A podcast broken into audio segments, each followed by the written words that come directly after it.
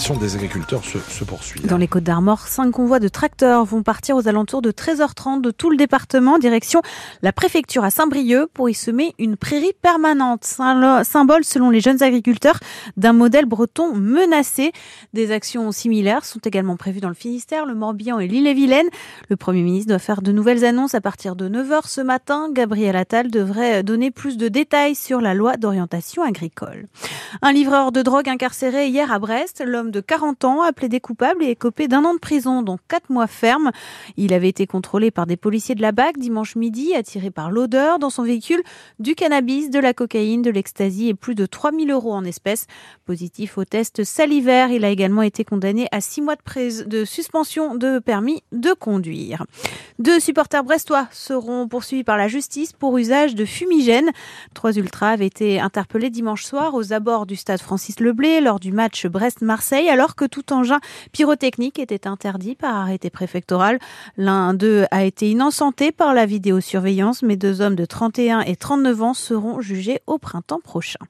Charles Coudrelier va se mettre à l'abri aux Açores. Le leader de l'Arkea Ultimate Challenge va tenter d'échapper à la dépression actuellement au sud de l'Islande, mais qui se renforce et va rendre le golfe de Gascogne quasiment impraticable.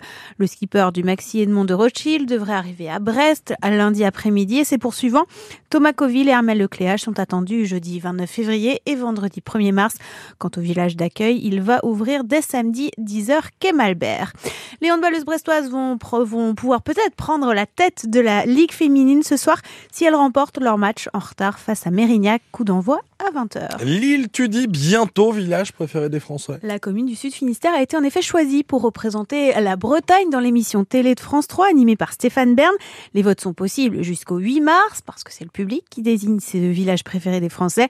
Mais cette nomination divise déjà Antoine Krempf. Bon, d'abord, ce qu'il faut savoir, c'est qu'il y a plusieurs îles Tudy, explique Hubert. Euh, il y, a une croix ici, juste à l'entrée. Donc c'est avant ou après la croix. Et même quand on est du bon côté de la croix, on prend différemment cette sélection dans l'émission télé. Il y a Tiffany, pour qui c'est évidemment mérité. C'est un petit village qui est très mignon. Et on dit toujours c'est l'été indien même. C'est un petit paradis. On votera pour. Par contre, pour Michel... Ça n'a rien d'original, ça n'a rien d'historique, ça n'a pas de cachet, quoi. Enfin, sauf pour nous. Pareil chez les commerçants, il y a deux catégories dans sa petite boutique. Myriam est ravie du coup de pub. Pour nous, c'est super. Hein, venez, venez, venez. Stéphane, dans sa crêperie, lui craint que le village n'arrive pas à suivre. C'est trop touristique à l'étude. Il n'y a plus assez de locaux pour nous faire tous travailler autant que l'on est. De fait, la commune passe de 750 habitants à 7000 pendant la saison. Beaucoup craignent donc d'être envahis après l'émission.